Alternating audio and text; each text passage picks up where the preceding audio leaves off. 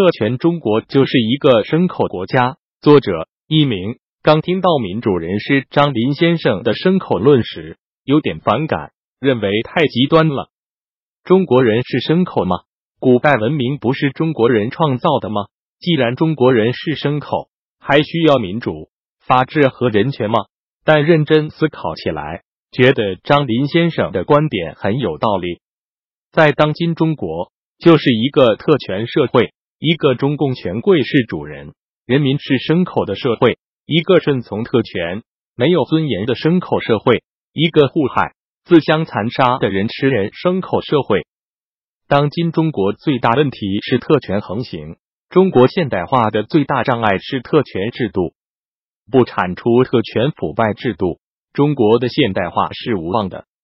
特权政治表现为以下八个方面：一、官本位的等级制度。中国大部分资源都掌握在官的手中，虽然现在很多资源也市场化、民营化了，但是非权力依附型的企业是难以生存和壮大的。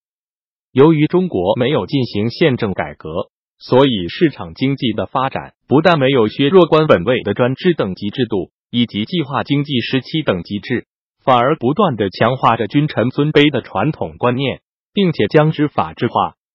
与专制制度相比，现在只是称呼上有所改变，称为县处级、地厅级、省部级等等。等级制度在改革开放前还只在干部中实行，现在推广到了社会的各个领域，于是有了局级公司、师级歌星、厅级和尚、副部级院士等等。除了一些民营企业外，举凡工厂、医院、银行、城市、街道、学校、科研院所、社会团体、民主党派，甚至道观、佛寺等一切社会组织，都被划定了相应的等级。一切官员也都分成县管干部、市管干部、省管干部等等，同级干部都有严格的座次顺序，不同级干部更有不可逾越的排名及待遇。干部可以听什么报告、看什么档，是否享受秘书、厨师、保姆、警卫员、司机、公务员等等服务，全看他的级别高低。级别高的干部就自认为掌握了真理，从而可以傲视普通人，过着特权的生活。二、黑箱化的财政制度，发达国家的钱袋子是掌握在议会的手中。官员每花一分钱都要经过议会的批准，而中国的财政是官员化、随意化、秘密化的财政，一切支出由官员说了算。所以三十年来，中国政府的行政开支增加了一百倍。据有关调研报告，全国党政机关系统违规违纪、挪用侵占、公款吃喝、休假旅游、出境出国、送礼滥发奖金福利。二零零六年度高达两万亿元，相当于当年全国税收收入的百分之五十点五。江苏、浙江、上海、山东、广东五省市厅局级干部实际年收入为五十五万至一百零五万元，副省级以上干部实际年收入为一百二十五万至二百五十万元。二零零四年，上海市党政国家机关系统公款吃喝、旅游。境外观光、进修、读书、送礼、超规格发放福利奖金、补贴等，共计一千零四十五亿元。二零零五年为一千二百七十六亿元，广东省二零零五年为两千四百八十五亿元。如今更甚，致使官方不敢公布实际数据。三、权贵垄断的企业制度。据远东经济评论二零零七年第四期报道。中国亿万富翁三千二百二十人，其中两千九百三十二人及超过百分之九十是高干子弟，在五个最重要的工业领域——金融、外贸、地产、大型工程、安全业，百分之八十五到九十的核心职位掌握在高干子女的手中。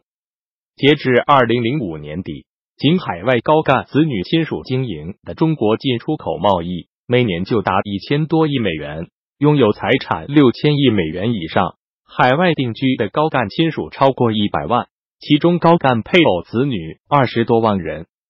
特权垄断常常造成国家和全民利益的损失，如国有商业银行以远低于市场价格，兴业银行甚至以不到市场价格的十分之一把股份贱卖给外资。仅中国工商银行、中国银行、中国建设银行、中国交通银行四家银行因为贱卖损失就超过七千五百亿元。仅二零零六年一年，银行股贱卖的损失就达六千亿元，整个银行业损失上万亿元。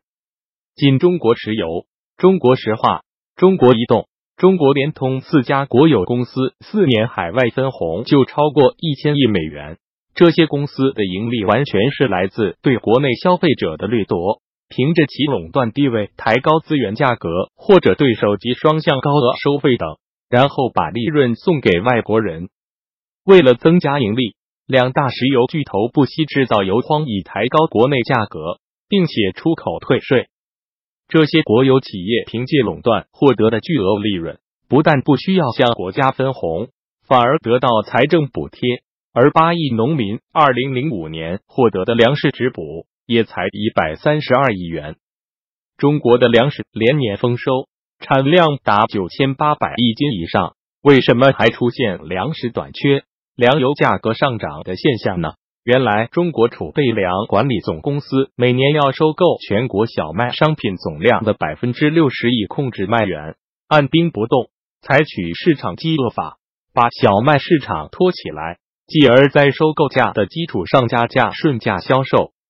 中储粮每收购一斤粮食，政府给予二点五分钱的补贴；每存储一斤粮食，政府给予四分钱的补贴。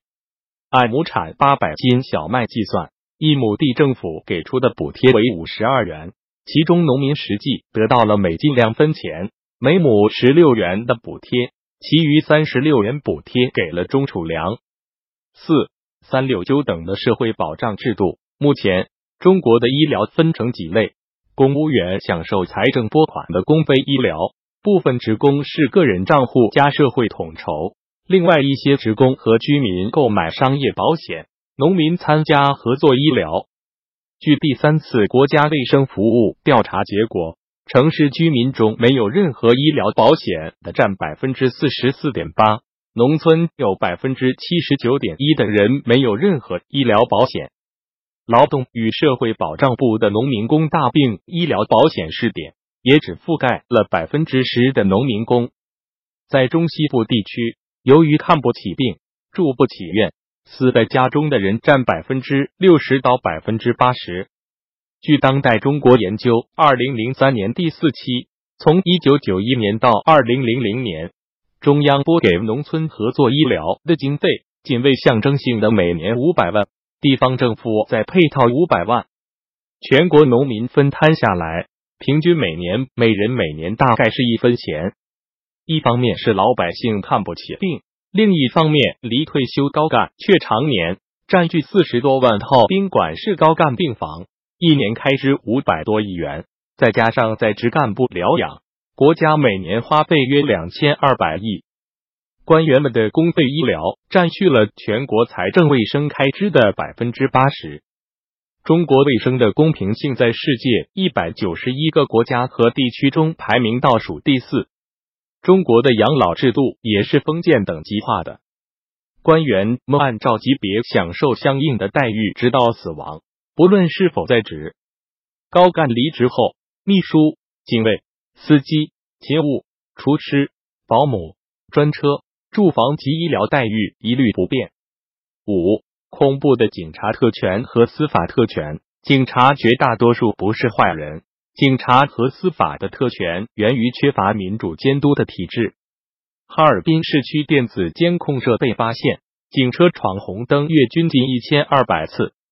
某县动用警察收批留款，动不动就把村民拘留。站在一旁的村民刘振中说了一句：“这赶上土匪了。”于是被警察四处搜捕，其妻、父、叔、兄弟、媳妇接受牵连，都被送进监狱。某警察甚至说：“我们吃的就是这碗饭，开的就是这种店，打人是家常便饭。我打你是执行公务，你还手是妨碍执行公务。”上海巨富周正义的看守所和监狱生活。也处处显示出特权每餐四菜一汤，允许使用手机，数次看病，每次医院都接到命令停止门诊，专为周正义一人服务。亲情电话成为周正义想打就打的特权电话。六、歧视性的户籍制度，户籍制度造成了城市人的特权，农村人的社会底层化。一九九九年，北京市劳动局出台了《二零零零年本市允许和限制外来工的职业范围》，限制外来工的行业八个，职业工种一百零三个。南京上百万农民工五年中。只有五人成功落户在南京，不到百万分之一。中国人民大学人口与发展研究中心调查显示，百分之三十四点二八的在京流动儿童为北京土生土长，百分之二十点八二的儿童不能及时接受教育。中国高等教育的城乡学生比从改革开放初的三比七发展为七比三。中国农民高价购买生产资料交纳的增值税每年在五千亿元，是全国增值税的一半，相当于每个农业人口每年交税四百到五百元。而国家税务总局副局长表示，全国增值税的百分之六十都是农民交的，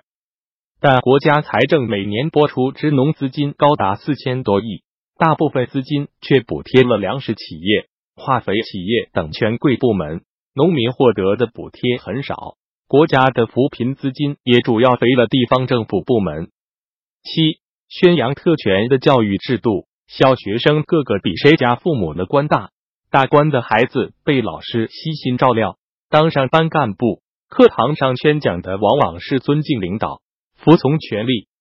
为庆祝六一儿童节，武汉市举行少先队的特色比赛，当日。武汉最高气温达三十五点三度，原计划八点三十分开始的比赛，却因领导的姗姗来迟而延后。等一个个领导在太阳伞的遮阴下讲完“祖国的花朵们”之类的屁话后，一直炙烤在烈日底下，穿着长袖制服，并且手套、帽子裹得严严实实的军乐队员，终于起步开始比赛。手持指挥杖的小男孩。才走出几步，一头晕倒在地。当老师和家长在抢救时，领导们悄然离去。某市文化旅游节风雨，领导们都有人给打伞观礼，而学生们个个立在雨中，浑身湿透。在河北省科技活动周开幕式上，一名小学生耐不住持续两小时的烈日炙烤，当场中暑昏倒，然后台上领导们也都悄然离去。一九九四年十二月八日的克拉玛依，当大火突起的时候，有人高喊着：“同学们不要挤，让领导先走。”结果，课室领导、教委领导几十人都成功逃生，没有一人死亡，而二百八十八名学生葬身火海。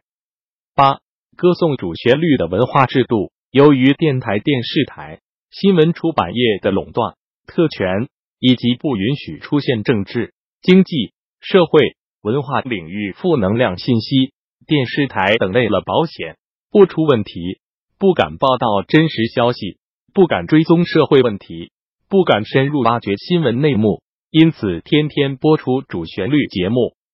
八亿农民，两亿农民工，三亿多低生活水准者，四千万失地农民，三千万上访者，两千万农村留守儿童，两千万打工子弟。六千万残疾人，两亿工人，一点二亿乙肝病毒携带者，上百万艾滋病患者，在媒体上统统不见踪影。